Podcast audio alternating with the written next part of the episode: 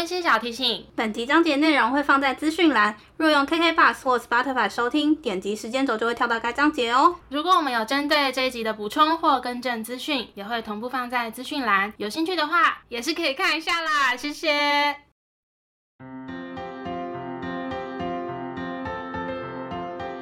欢迎收听 A M P N 交换日记，我们来聊天。好哦。Hello，我是 A，我是 Milly，那我们要聊什么呢？我们今天这一集呢，一样是我们的最近忙什么系列，没错，跟大家说明一下最近忙什么系列是在做什么好了。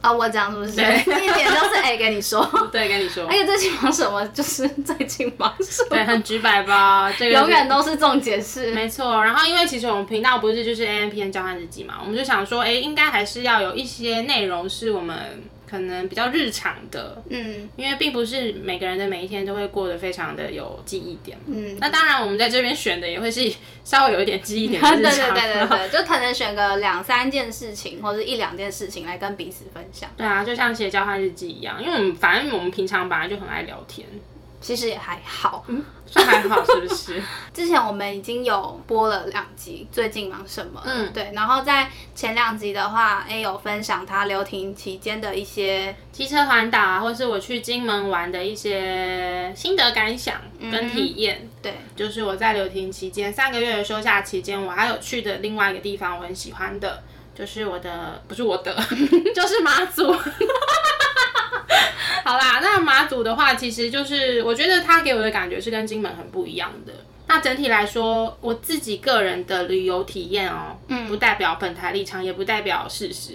总之就是，我觉得马祖对我来说相对的原始，嗯哼，对，然后那当然很多地方它是保持着很原本的样貌。那当然因为这样子，在交通上或者是在生活便利度上，我觉得没有金门来的那么高。嗯嗯，可是它很多的大自然景观是让你在看的当下是很震撼的。哦不论是嗯从山丘上面往下看，或者是说你在海边峭壁旁边坐着，海浪打上来的那种感觉，是真的是很很敬畏大自然的感觉。回归原始的感觉。对，然后为什么说回归原始呢？因为其实我们去马祖之前，我们接到了一个消息，就是马祖的海底电缆挖断了。哦，那海底电缆这件事情，它就会影响到网度，嗯哼，也就是我们去马祖的，我想一下是四天吧，傻眼。记忆力会不会太差？对，因为同学，好去马祖的这四天呢，大概有前三天我们都是生活在一个网络非常弱，甚至有时候没讯号的地方。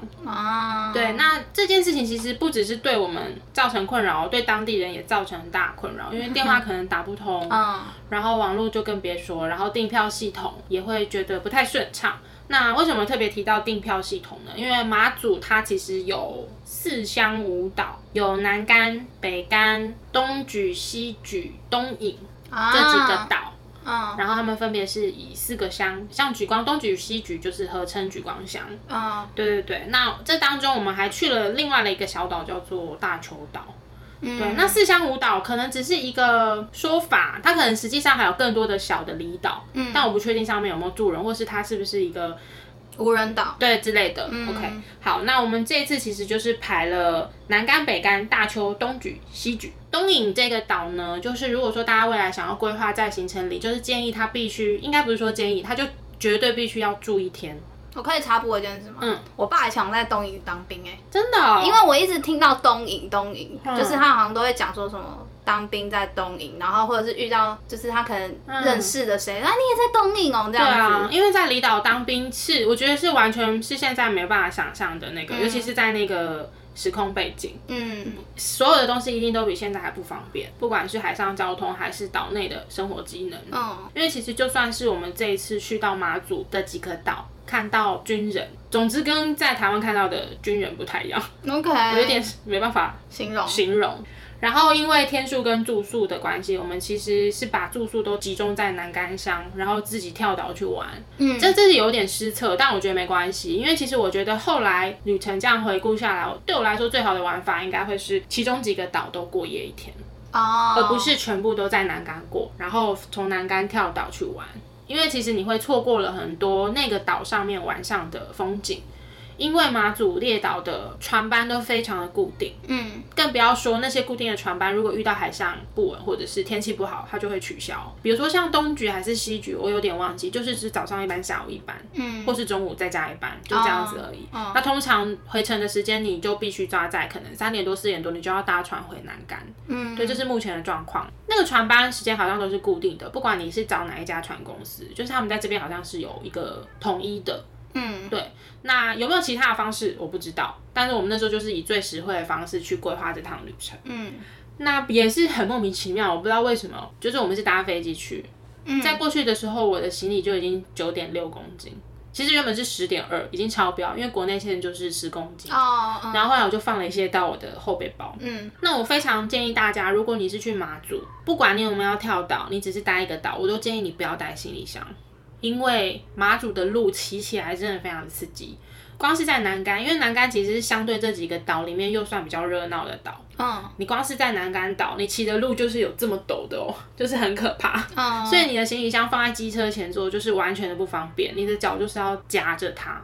那当然开车可能就相对安全一些。嗯，然后也不建议双载，因为我们这次也是双载，为了省机车费。嗯，所以我觉得如果可以的话，就是一人骑一台，然后尽量不要带行李箱，然后。呃，其实我原本在出发前我知道海底电缆断了，我本来想象还好吧，反正该做的功课我们都做啦，嗯，所以没有网络应该也还好。可是没想到实际到了马祖当地的时候，我发现我们真的很不适应，因为马祖当地你在查资料的时候，第一个你跑不动。再来就是，嗯，你有时候 Google Map 跑的时候，你的定位会是在海上，嗯，这个好像目前也都还没有解决，嗯，所以比如说像西局东局找一些点的时候，我会发现他那个点在海上，或是我本人在海上，嗯哼，对，所以其实可能还是需要一些当地人，比如说机车租车的老板，或是民宿的老板，跟你指点一点迷津，告诉你大概的位置。那因为岛上，所以其实路线相对没有那么的复杂，所以也还好啦。嗯哼，那像我们第一站就是先到南竿机场，就是有。机车行的老板，他特地就是叫了一台计程车来载我们，去到车行签车。牵完车之后，寄先寄放了行李，因为想说离 check in 的时间还有一段，所以我们就先寄放了行李在车行，然后去吃像是马祖很有名的几个小吃，老酒面线，嗯，然后红糟炒饭等等的。红糟肉是不是很有名？红糟肉很有名，可是红糟这个东西也很有名，红糟鳗鱼、红糟肉之类的。对，红糟这个东西是有名的，所以我们就是第一站就吃这些东西。后来我们就去著名的八八坑道，还有马祖酒厂。就我们原本其实很担心，就是我们在 check in 的时间排这两个，就是会有点赶。可是实际上八八坑道其实很快就走完了。嗯，如果你没有导游，没有向导，你自己走，其实真的很快，拍拍照就离开了。就是一个，就是一个小坑道。哦，对。然后再来是马祖酒厂，马祖酒厂的话，如果你没有要买酒，也没有要听导览，其实也很快。嗯，对。然后因为我本人对于马祖陈高的味道好像耐受度不是那么高，很快就会晕的感觉，所以我就赶快出来。OK。对啊，所以后来我们就，哎，天气也很热，所以我们就去全台湾最靠北边的星巴克门市，就在马祖。哦。所以我们就去那边各点了一杯饮料，坐在那边就是欣赏港口风光这样。然后呢，遇到了网路坏掉，所以星巴克也大排长龙。哦，你说全部都要用他的 WiFi？没错。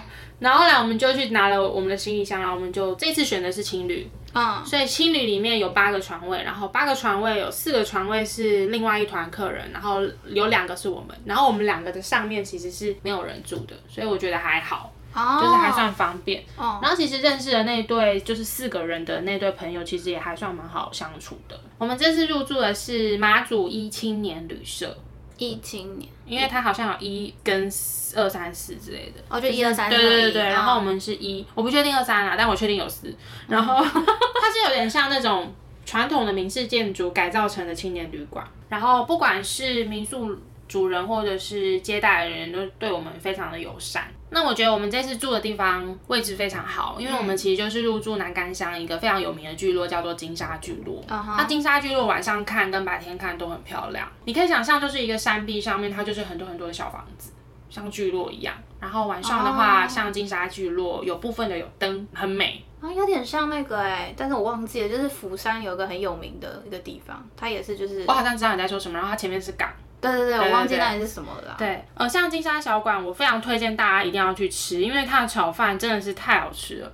其实它还有一个招牌叫做麻辣水煮鱼，但是因为那一份就是我觉得我们两个人去吃有点太多。嗯，然后像我们同桌，我们还点了蛋菜，马祖的特产蛋菜、花蛤这些都一定要试。然后炒鱼面也是我觉得一定要吃的，因为炒鱼面它鱼面本身制作的工就非常的麻烦。啊，吃起来就是有鱼的味道的那种面，很好吃，真的。OK，我们还点了五谷油鸡，然后刺心马祖四天，我最爱的就是地瓜饺，吃起来有点像是地瓜球的厚实版。哇！然后它里面是有包的，但是它包的是很香的花生粉跟芝麻粉，然后它在地瓜饺的上方有，好像我觉得它有沾一点很像麦芽糖的东西，啊，就就整个这样热热的吃起来真的很好吃。我觉得我这一趟去大概吃了至少。四十颗，大概一个大小就是像十块钱硬币这样子。嗯，就是你知道第一天刚到一个地方一定会特别累，所以当天我们其实蛮早就睡觉了。嗯哼。然后这一趟来马祖其实有一个很重要的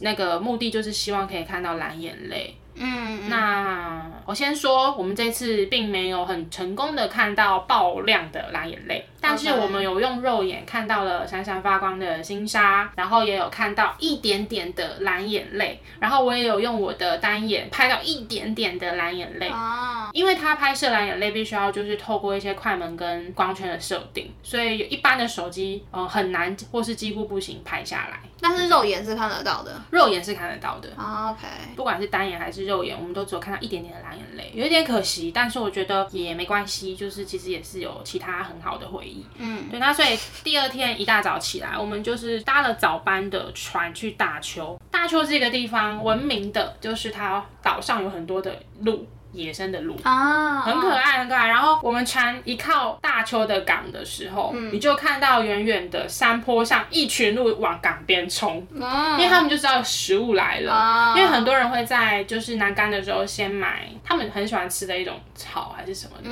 然后就到大邱，然后就开始看到一堆鹿在抢食。我好像来到奈良的那种感觉。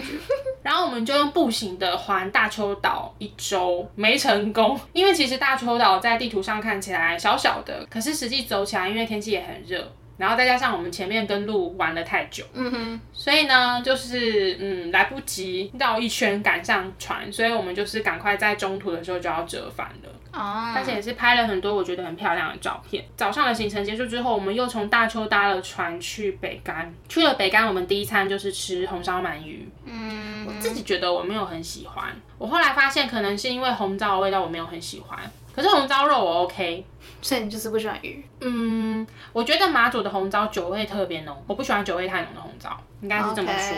北干我们有去一个叫做战争和平纪念公园，我觉得这个战争和平纪念公园是推荐大家一定要上去的。然后尤其如果你先算好了蓝眼泪的就是出现时间点的话，在晚上那边看一定是超级壮观，很漂亮。你说在那个公园看蓝眼泪？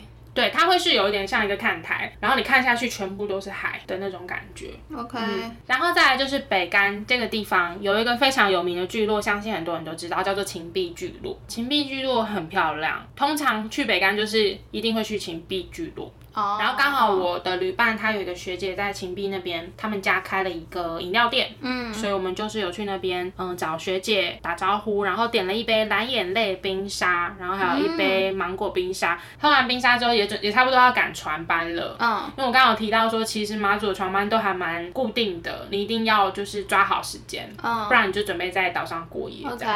所以我们就回到了南竿。回到我们的青旅之前呢，我们又再去了榕树下小吃，买了他们马祖一个很有名的小吃，叫做剃饼。剃这个字是呃悔字旁，就是虫的那个悔字旁，再加一个弟弟的弟，这个字念剃。剃饼，呃，以台湾最相近的小吃，我觉得是柯爹，但是我觉得它比柯爹好吃。柯爹，呃，对。我有吃过吗？我知我听过，但我不知道我有没有吃过哎。然后呢，我觉得它比克里好吃，然后它里面是有放米粉的，我觉得很酷。哦。然后料也都很香。我们其实原本没有太做功课，就是关于金沙小馆跟榕树下小吃，我们只知道说，哎，如果我没东西吃。可以优先考虑这两家。嗯，没想到这两家应该是我们在南竿吃到最好吃的餐厅。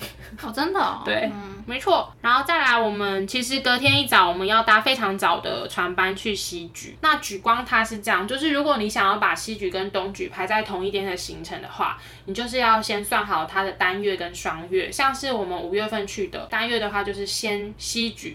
再停东莒，那你的行程就必须要这样排。像我们从南竿搭船要去莒光，然后因为是单月份，所以我们会先停留西莒，后来下午去东莒。嗯，所以早上在西莒的时候，我们就是拿了一杯老酒拿铁，那是那边的全家有出老酒拿铁，好酷哦。对，但是我觉得老酒拿铁没有非常的好喝，因因为因为有一种嗯酒味。酒味加上，我觉得甜度特别高，不知道是不是我的错觉。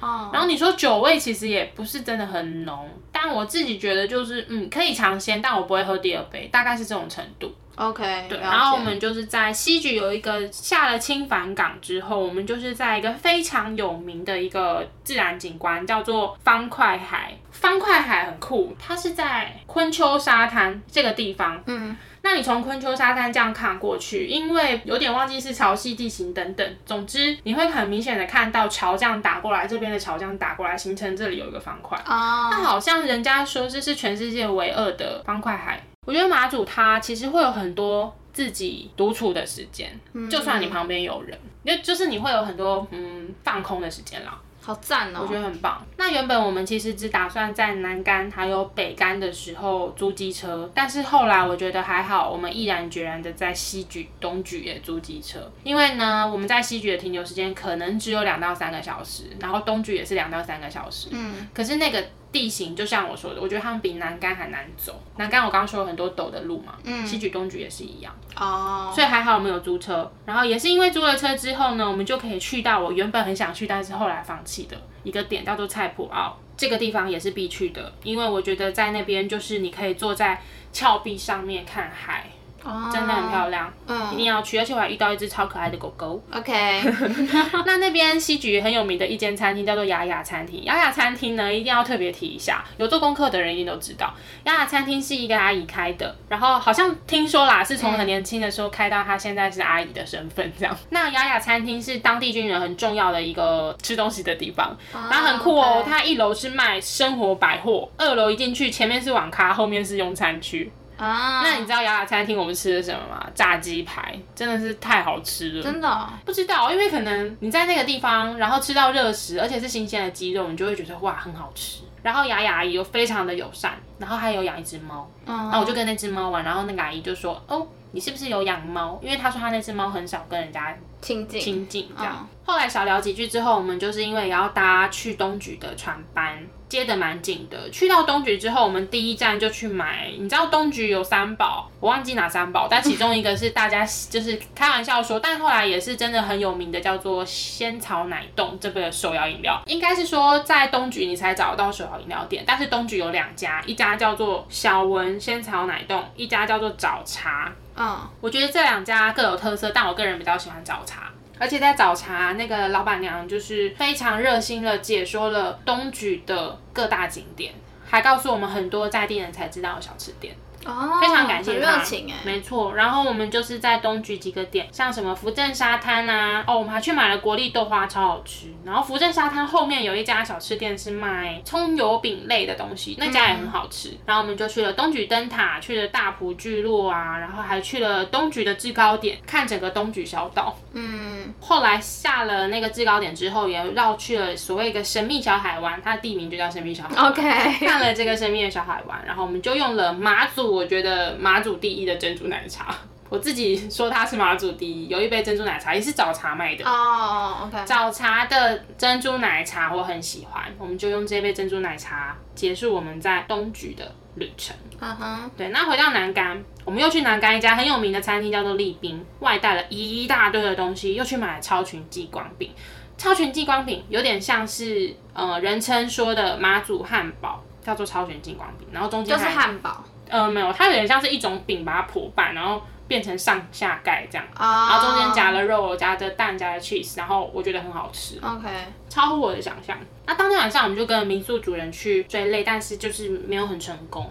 对啊，为累为累。OK，我的累，只有我的累，开玩笑。好，这天没有哦，我讲错了啦，应该是前一天我们跟民宿主人去追累，然后这一天已经是第三天晚上了。所以是第二天晚上对，就是北干的那个晚上，我们先跟民宿主人去，后来第三天就是举光的这个晚上，我们就是想说再去试试看，因为第二天没追到，我们真的是骑进一个战备道路，你知道战备道路吗？不知道，那个晚上是全黑，而且没有住户，有一段是完全都是黑的，伸手不见五指哦，真的不见五指哦，就只有灯，然后我朋友的手机亮那个闪光灯而已。战备是战备道路就是战，如果是战争争的那个，对战争时期的时候，可能那一条路就会用来交通用的，哦，OK，非常可怕哎、晚上骑车真的很可怕。只有车头灯就对了，对，只有好可怕哦。很可怕。然后因为看蓝眼泪的时间通常不能有光害，所以就会很晚，但还是没有追成功。不过我觉得尽力就好了，这种东西本来就是随缘。嗯再来到最后一天是第四天，我们就是几乎是排南干的旅程，如同我以前旅游的一个很喜欢的一个习惯，就是写明信嗯片，我们就写给对方，然后我们又再去吃了我们很喜欢的东西，像是就再去吃了一次 T 饼跟黄金饺，哼，哦，对，然后我们就进到。到底是黄金角还是地瓜角？哦，都是都是，都一样它叫黄金地瓜饺，哦，屁饼跟黄金地哎，瓜饺，我很认真在听吧，我都赞。记得哎。那个真的很好吃，我觉得 OK 去马祖必吃。，OK，然后我们又去了南干市区吃了狗面跟馄饨汤，但是呢，在今天下了雨，有点扫第四天。兴，所以其实我们就等于索性把后面的景点就索性取消，因为那时候我们其实已经带着行李了。因为最，后一天了，那我们就找了一间难得可以内用的店，因为我们去马祖那几天，刚好马祖出现陆续出现了几例的确诊的案例。所以他们开始就是有取消内用。那我觉得这趟旅程它虽然有很多很多的插曲，包括一开始的电缆坏掉，嗯，然后到中间可能找不到路，那包括发现自己在海上下了雨等等等，但是我觉得还是很多美好的回忆。那我觉得妈祖有他自己很独特的魅力，所以所以呢，就即使这两天晚上没有追累成功，我也觉得就是马祖的这些海景啊、大自然的景观都足够让我们停留很久。然后当然旅伴也很重要，我这次跟我好朋友一起出去嘛，一路上就是讲了很多乐色话，而且我们光看到便利商店就是觉得很兴奋，对啊，是很多很棒的回忆啦。然后住青旅也是很特别嘛，因为你就可以跟很多不认识的人有一些交流。嗯，对，所以其实在这一次刘婷，先去了金门，后来去了马祖，我觉得这两个地方对我来说都是非常的特别，然后我也很喜欢。那结束了这个马祖的分享之后，我最后呢也想要分享一下我在刘婷的其他的收获，就是除了旅行之外，如预期的，我多了很多耍废的时间，就是睡饱、吃好、吃饱、吃好可能还好啦，吃饱跟睡饱。反正就正常吃嘛，没有说吃多好了。当然追了很多的剧，然后我多了很多跟家人相处的时间。那因为我大半的时间我都是回台中去，跟我妈妈一起这样。那像跟家人时间，比如说我会跟我妈妈饭后就去散步啊，我们一起去买菜，我们一起瘫在沙发上面追剧，嗯，然后妈妈陪我练开车。我现在终于终于可以在台中市区开车，可是我还不会上快速道路跟高速公路，哇，很可怕哎！真的很可怕耶。我对于高速公路跟那种快速道路真的非常的惧怕。对，但是我觉得，嗯，市区的车很多，它会是另外一个挑战。因为其实很多人都这样，包括我哥也是说，拜托高速公路才好开。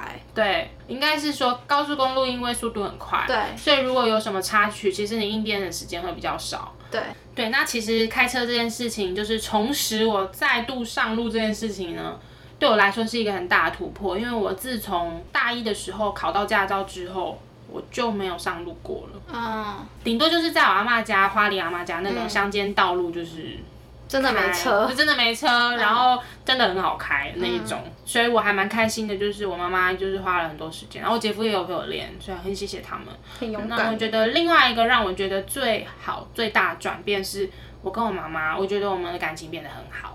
嗯，我必须要说，就是那个时候大学毕业搬回去台中住的那段期间，我们有一些摩擦，因为各种原因。工作了一段期间，我不是决定要念研究所嘛，对，所以其实当时我有报考台北的两间学校跟台中的一间学校，嗯。其实我是都可以，不管在台北念，在台中念都可以。嗯那后来啊，就是上了台中学校之后，因为信仰的关系，我就会开始想说，是不是其实有一些意义在，就是为什么会上台中这个学校？嗯我就心想，其实人跟人关系是这样，假设我今天跟你吵架，我们自此之后就没有再联络，那可能我们之间的关系就会停留在这个吵架的这个阶段。对，那我之后就觉得，嗯。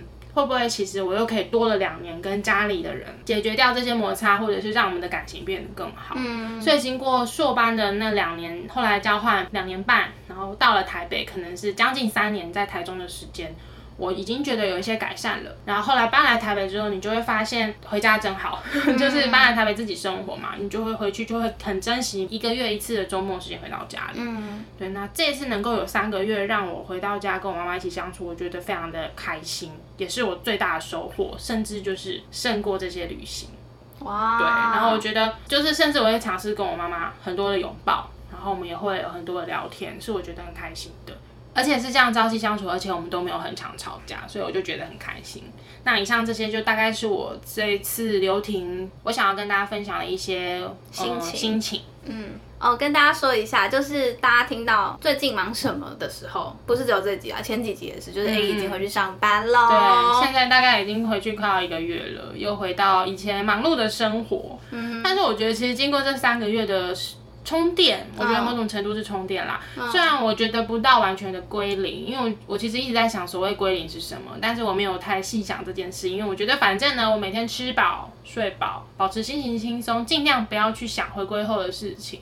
然后尽量不要去理会这期间出现的讯息，干扰的干扰，一些干扰也没有啦，也不算干扰了。有些东西还是必须要做功课啊，关枪哦。总之就是干扰，没有啦，因为谁都希望你休息的时候是可以完全不用接触工作的事啊。如果是我，我会希望，我相信应该大部分的人都会这么希望。所以我觉得我们还是诚实的面对自己。好，总之就是我觉得，嗯，我可以无视掉很多很多外界干扰，不管是来自哪里。有一段这样的时间，我觉得我自己很幸运。那当然它是呃薪水薪水的成本。而且也可遇不可求，可遇不可求。对，然后我也很感谢，就是我的主管或是公司愿意让我休息这三个月。嗯，坦白说是这样。嗯，我相信这三个月的这些生活体验或是我的心情，也会足够让我撑。嗯，坚持啊，不要用撑这个字，坚持比较好听，就是撑，就是撑，能够让我又陪伴我度过好一阵子的工作生活。嗯，那我心情什么的其实也都不太一样，我不知道可以持续多久，但总之至少是比以前好的状态。那也希望它可以持续久一点，嗯，直到下一次的充电。OK，那你呢？我，哼。什么意思？没有啦，因为因为你不知道我要讲什么吗？我不知道。我在分享我最想分享的那个大事情之前，我想先分享两件小事。好的，第一个就是呢，因为大家如果听到最近忙什么第一集的话，大家应该知道我已经确诊了。嗯。然后那时候我还大言不惭说，我觉得不一定会有后遗症，就是后遗症是看人。但是我最近好像有感受到一点后遗症。啊？什么？没有啊，就是其中一个是，我觉得我真的有脑雾哎。现在不是在开玩笑说你脑雾，嗯，就我真的觉得我记忆力有，就是尤其那种瞬间记忆力有变差。就是有时候我同事问我的东西，我可能前一分钟才做那件事情，他问我说我要想很久，嗯，或者是平常都会记得的事情，因为我本来没有记忆力那么差。那我就觉得，对啊，我刚刚讲了什么，或者是有人比如说啊，今天下午茶订什么？嗯，对我今天下午茶订什么，就很扯。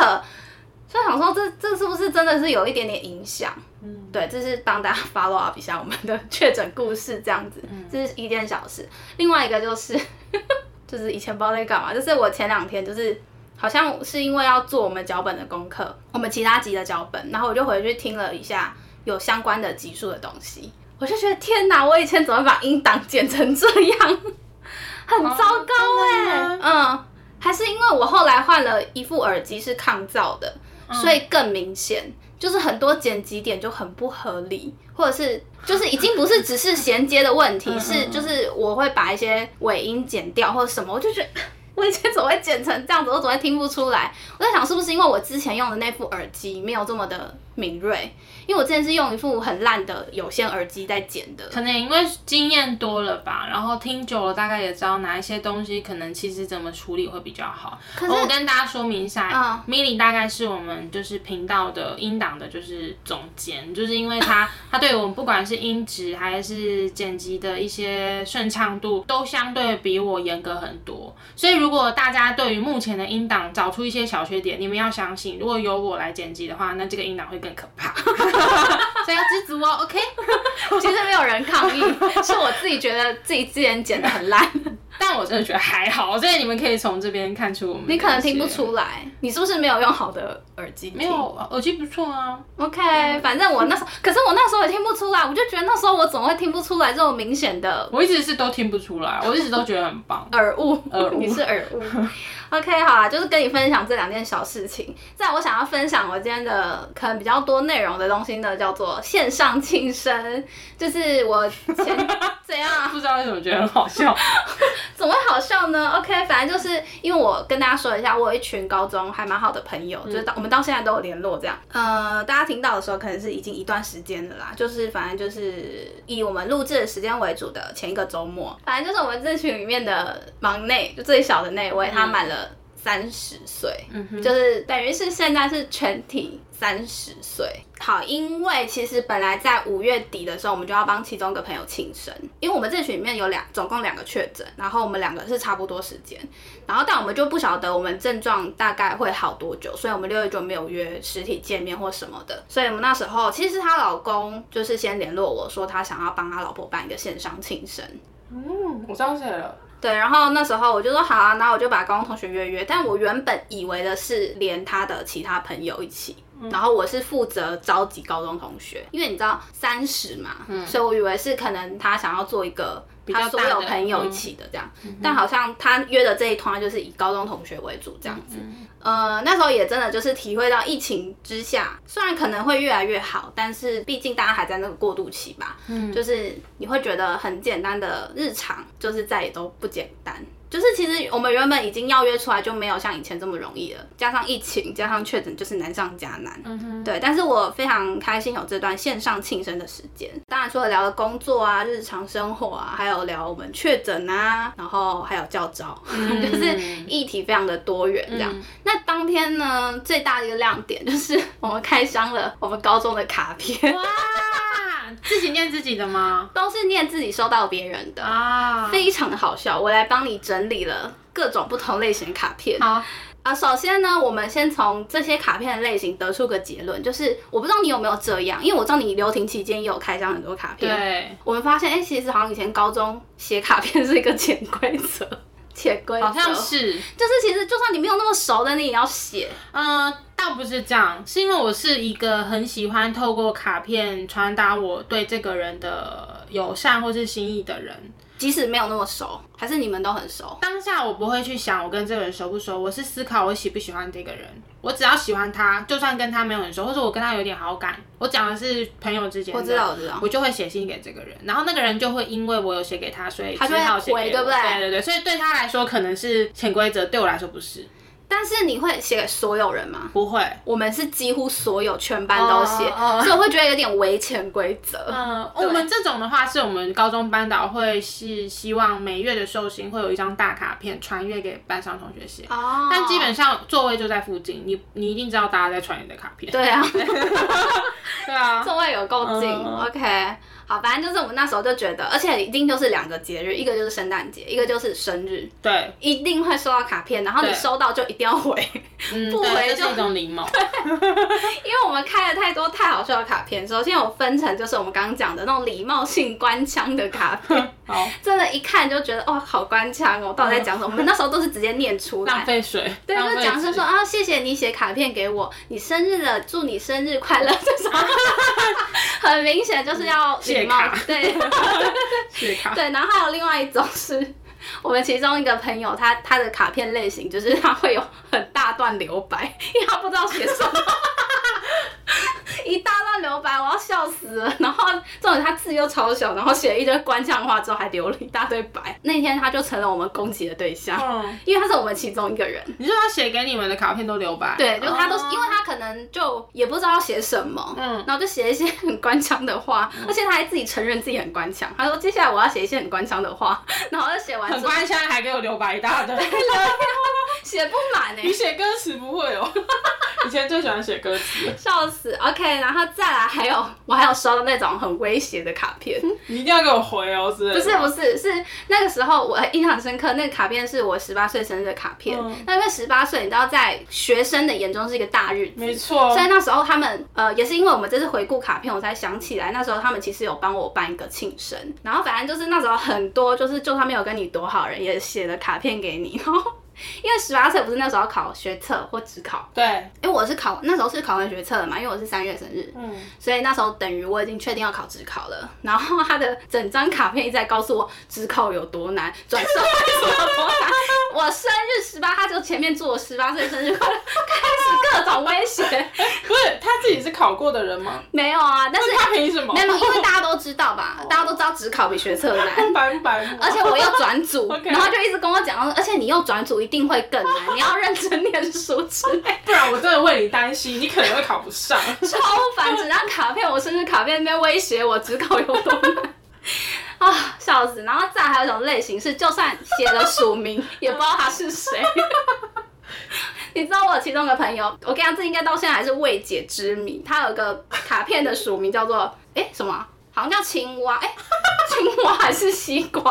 我忘记了，反正就是有一个这样署名，然后一辈子都想不起来那到底是谁。而且他从一些蛛丝马迹，好像大概知道，好像是他从小学就认识的一个朋友。可是他又觉得他那个朋友不会署名自己叫青蛙，要不要在这边帮他找个人啊？虽然我们听众不多，希望可以找那个有缘人。他到现在还不到底是，青蛙还是西瓜？好像是这样会有一堆青蛙跟西瓜来留言，会不会？我不知道哎、可能是青蛙吧？到底是谁啊？好像是那也青蛙。多一点吗？青蛙是男的还是女的？还是是不就不知道啊？因为他书名就写青蛙，女生叫青蛙也太奇怪了。对，所以他就觉得哎，很奇我这样好像怪。有点嗯。没有没有没有，因为他自己讲，是我那个朋友亲口讲的，不关我们的事。他就说，哎、可是我认识的那个女生应该不会叫自己青蛙吧。要叫叫自己兔子啊，比较可爱的那种。OK，反正我们就希望有人是呃青蛙青蛙的出来朋友认，亲对对，可以留个言嘛，这样。然后再来就是最基本的那种很多没有逻辑的话，没有逻辑的句子，例如，例如他就说，像你的眼皮这么多层，眼睛又那么大，考试一定可以考得很好，谁跟你的？就是那一群里面的其中一个女生。我狂念狂笑，而且他很好笑哦，因为你知道十八岁的生日，然后就说哇你十八岁了可以开车加喝酒，然后我们就说哎、是鼓励酒驾吗？啊，超好笑，笑到爆。然后再来就是最常出现的晶晶体。因为其实我们写卡片很喜欢中英混写，嗯嗯嗯那、因为那个是因为可能比如说那个中文字太长太多，嗯嗯嗯我们就写英文，可是我们把它念出来就是晶晶体，超好笑的，而且还会有那种以前不是很流行的会写日文的 no，、嗯 no，对，然后我就念，今天是你 no special day，我真的，我们我跟你讲，我们那张卡片我大概念了十分钟都念不完，因为我们有其中一个朋友，他现在人在美国，他那天没有参与我们的庆生会。他整张卡片就是一直在中文、日文、英文，哦，我要笑死了。然后另外一个也是很好笑，就是你会发现当时很迷恋或很喜欢的东西，嗯，真的是念了卡片，我才知道，原来那时候我跟其中一个朋友，我们两个是真心想要去当电台 DJ，因为我们两个那时候是青春点点点的嗯嗯点迷，我不知道他们歌迷，嗯、就是电台的迷叫什么。呃因为这这个话题不是只出现在一张卡片，还出现到另外一张卡片，我们甚至连 DJ 名字都想哎，好了。你现在圆梦嘞？对，然后我们还连什么电台名都取好了。叫什么？不是不是，呃，不是电台名主好像是主持人的名字。然后因为我那个朋友姓罗，嗯他叫做罗三明治，我不知道为什么。然后我叫做李玉米粒，米粒，米粒，就是我那时候看到米粒也有吓到，嗯，对，但是我不知道为什么要叫玉米粒，为什么叫罗三明治？不知道，没有一个人有印象这件事还是。他想跟你结合玉米三明治？好可怕哦！不用，谢谢，先不用哦。还有另外一个就是，刚刚讲到庶名是青蛙嘛，我那时候庶名更不要脸，我都叫自己是下一站幸福的牧尘。Oh my god！而且我会署名三个，就是当时的英文名字先签一轮，然后再写我当时在高中的绰号牧尘，就是非常的不要脸，叫自己是牧尘真的很迷恋呢。还有另外一种就是自夸，我有个朋友很爱自夸，就是。呃，能当我的朋友，你真的很幸运，哈哈哈！我就是很棒，不要太感谢我之类的。我帮你安排这个，你有没有很感动啊？你真的很幸运，这种就是整张卡片都在夸奖自己。怎么觉得好像是你写的？你很常对我。我也我也会想这种话，但是他也会讲这种话，就是我们的寿星本人。哦，看不出来他是会写这种话的，因为他不知道写什么，他就只好夸奖自己。我快笑死了。对，那你会哈哈哈故意写很多个哈吗？那时候好像写一行，那时候好像不会欸。可是我知道有些人会这样，就是站反面嘛。擦滴滴滴。惊叹号，很惊讶，就是会找一些东西来占版面啦。如果卡片真的不小心太大的话，对，我会写生日快乐，然后再写 Happy Birthday。对对对对，精灵 体嘛。然后再来就是比较，我觉得是比较没有那么好笑，可是会让我当时有点起鸡皮疙瘩。就是有一种卡片叫做梦想成真型。你知道我其中一个朋友，就是现在在美国那个朋友，他那时候写给我的卡片就是写说，呃，之后如果你有交男朋友的话，记得。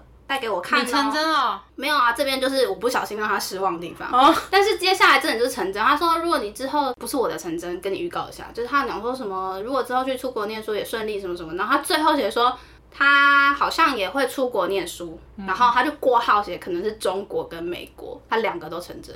他两个都有去，两个都有去，而且他根本忘记这件事情了。就是我们是后来跟他讲，他说他根本不记得他写过这个，当下还没有意识到。是讲我全部讲完后，我看一下，我说，哎，他真的都去了，完全就是梦想实现型。然后最后一种就是，呃，应该说最后两种，就是一种是手工卡片，以前真的超多那种超级用心，对，然后超级用心，然后因为我很喜欢 Mickey 嘛，我朋友还会做一支 Mickey 的卡片呢，就是都全部都是手工卡片。那当然看了会真的会最感动的，就是那种真的写了很多真心话那种。虽然他可以可能还是会用一些什么哈哈来填充，可是他不会到一行，他可能就半行。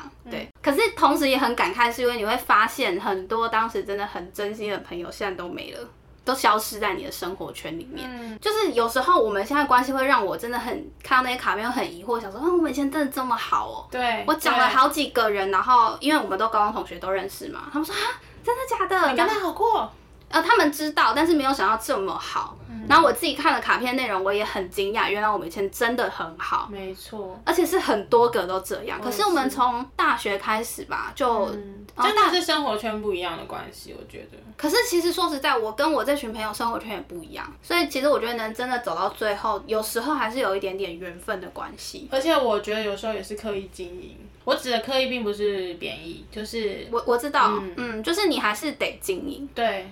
嗯，还是要想办法制造一些场合或是机会，让大家有机会相处，对，聚在一起。因为其实到大学之后，前期吧，可能大家还会很积极的约，那到最后好像真的就是小群小群的。没错，就是我们高中还有另外一小群女生这样，然后我们其实有讨论过我们高中同学的某一些人，就发现其实有些人真的变了。但是我觉得相对的，他们可能觉得是我们变了，嗯，但就我们角度会觉得他们真的变了，然后就变得都怪，反正我们没有说谁嘛，对啊，反正就是跟我们频率不合啦，对啊。但其实那时候再回去看这些卡片的时候，真的有一种很感慨的感觉。但是我倒也不是说会觉得多可惜或多怎么样，因为我觉得以结果论来讲，我们可能现在就是没有很。没有缘分，对对对对对。你知道那时候我就是整理了那一大堆的以前的回忆啊，然后我是当下会很脑冲的人，我就真的从当中筛选了一两个，我真的觉得嗯，好像可以再试图的联系看看的同学，嗯，然后当时我就很勇敢的去加他们的 IG，怎么找到的？一直都有在推荐名单，因为对我来说，IG 是我一个蛮私密的一个地方，地方我可以写一些比较内心的东西，然后所以我 IG 的 follower 真的都很少。所以那时候发完那些卡片之后，我就真的有一个冲动，是想要试图的去联系其中几个人。嗯，但是我觉得有时候是这样，就是有的时候你想念的是当时的那个自己跟回忆。嗯，对。其实当你再去试图的联系他们，如果他们不是跟你同样的心情的时候，其实就还是不会继续，我们不会重拾以前什么，也不会跟以前一样。可是我觉得对我来说，我早已认清这件事情。以前的我可能会觉得，哦，好想要再回去经营什么。可是过了一阵子，你就会发现，你们还是要硬扯上边，硬有一些关系是是很难的，因为你们生活圈就是不一样。然后你也讲到了缘分，所以其实到后来，我的心态比较转变成说，没关系，就是偶尔找以前的旧事聊聊也不错。嗯，对啊，以前的老朋友聊聊，那即使没有继续相处下去，或是变得像以前一样好，那我觉得知道对方最近过得怎么样也不错啦。嗯，对啊，所以像我觉得这是很有成长，就是以前我会很陷在那些遗憾的关系里面，嗯，但现在我不会这样了，我就觉得嗯，就是没缘分了，嗯，对啊，就是我们没有在彼此都想要好好把握这一段关系的时间点，做出一些行动。嗯嗯，没错，对啊，我觉得很还是很谢谢他们出现在我的青春里面，当然，因为当下是真的好，就我也不会后悔什么的。嗯，我有一些是之前真的很好，后来因为某些原因疏远了，嗯，所以像我前面有聊到的，就是我们的关系就会停在疏远，嗯，而不是记忆中很好的那个时候。但是我跟他们好像没有因为某一些原因吵架或什么，就是渐渐的没了，对，所以我你就会更感谢那些到现在还在你身边的朋友，嗯，就是我很感谢，可能从国中到高中到大学，包括我去加拿大。都柏林念书的朋友都还在身边，因为老实说，我不是一个，但是这是渐渐我自己发现，就是我不是一个非常勤劳、每天都在联络的人。嗯，老实说，因为我后来发现，我很需要自己的时间，就是对我来讲，有自己的时间是让我修复可能每天上班心很累的那个时间。我觉得相对的也是每个人都是这样，因为大家有自己的生活圈，有自己的工作，有自己要忙碌的事情，有自己的喜好，或者是大家也需要一点。自己的时间，所以我觉得怎么讲？我小时候对于朋友这个观念是，我们这一群，比如说我们一群五个人好了，我们五个人就是会一辈子都这么好。但是其实长大之后，发现根本不可能。就是大家会有自己的生活，自己想做的事情，大家也需要保有自我。我觉得不管你今天是什么身份，你是人妻，你是别人的女朋友，你是别人的未婚妻，你是谁的女儿、儿子，谁的爸爸妈妈，你都需要保有自我。这个真的是我自己长大以后对于友情这件事情很大的转变。但老实说，我中间在转变的时候，我其实很痛苦。我觉得友情不应该是这个样子，应该就是要我们五个人就一直这么好。然后我一直没有办法释怀这件事情，对我来讲，它是一个成长很痛苦的阶段。面对友情的转变这件事情，对之后我们有机会再聊啦。就是今天我只是想说的是，那个很感慨的心情跟很感谢的心情。过渡期已经过了吗？过啦，过很久了啦。嗯嗯。对，应该说。每个人都是一个独立的个体，即便你们曾经都是一群很好很好的朋友，没错。对，但是我觉得希望大家保有自我，同时我们还是可以当一群到老都很好的朋友。嗯，不知道有没有人在听？没有啦。我跟你讲，这群朋友没有一个人在听我的 podcast。对，就是这样。我不知道你有没有经历过这种，我只是回想到这件事，我是真的蛮蛮难过的。而且我觉得我搞不好。还在经历，不是，是我没有好好的去思考过这件事情有没有要过度的必要性。当我闲下来乱想的时候，我还是有可能为了类似的事情难过、难过、遗憾。嗯，对啊，但是因为自己也很忙了，而这种遗憾，像我觉得像你说的，他也不会是去责怪谁，而是就觉得说，嗯，怎么会这样呢？嗯，这样啊，就觉得很可惜啊，是不是要多做点什么？那因为我的个性又很喜欢尽力，李长博。对啊，就希望但多做一点，是不是就会改变？这样，对啊，可能不知道是越来越懒，还是越来越越来越多事情要忙，所以你心力就会分散的。对，对啊，应该说友情它不应该只有一种存在的模式，就是我我学到的是友情它其实有很多种存在模式，不是只有你们永远都一起，然后永远都这五个人。我是举例啦，数字是举例，然后一起做什么事情才叫做你们友情没有变？或许你们现在的模式已经升华到另外一种友情的境界。我其实想过这件事，因为其实后来我有联系上一个国中同学，啊，那时候其实很晚，那时候已经一点了，然后我那时候失眠，我就会来看这些老东西。嗯，然后他是我国中非常好的朋友，然后一直到国中到现在，其实我们逢年过节都会聊天，甚至他妈妈也认识我，我妈妈也认识他。嗯，然后当下我就传这照片给他，因为我知道他也是夜猫子。嗯，然后他马上就打给我。然后我们就聊了好像三个小时，聊到快天亮，这样真的是很开心。虽然那通电话之后，我们不是说每天就会来，嗯嗯，可是我觉得对我来说，朋友这件事情是，不管你们经历了多久，不管你们人在哪，你都是可以很放心的在他面前说话的人。你可能会选择性一些话题跟他讲，对，但是你可以很放心的说话，对，嗯，很重要，安心舒服，对，就是这样。跟你分享一下最近我的生活，很棒哎，比较赞比较一个小事情啊，那我大。想问一下，你们当时在做这个线上庆生会的时候，不是要开始开箱彼此的卡片吗？对对对，就是你们是开箱完一起笑，还是说边开边笑？边开边笑，讲不下去，太好笑那。你们有理性的时间吗？而不是理性，感性的时间吗？就是帮他唱生日快乐歌，而且因为网络差，你知道根本就是。就像我们远距录音要喊拜拜一样。对，就是你会听到猪你生，猪你生，祝你生，就是这。样子啊对啊，然后就可能截图拍个照，寿星生日快乐！虽然比较晚了，嗯，祝我们忙内生日快乐啦，忙内生日快乐嗯，希望大家都幸福。真的健康。哎、各位不好意思，我们冰箱有点吵，但是我们快录完了，我们就不去关喽。那就这样子喽，OK 好啦好啦，吧？可以可以，这集就差不多到这边了。好啦，那我们这节内容就差不多到这边了。如果说对于我们的频道内容有兴趣的话，欢迎到各大 podcast 平台搜寻 A M P N 交换日记。那我们的 YouTube 也会同步上传音档哦，没错，那如果大家想跟我们说什么的话呢，也可以跟我们说说你最近忙什么。啊，对你最近忙什么呢？希望大家不要确诊就好，我只希望大家平安健康。健康，对，那我们就下次见喽，拜拜。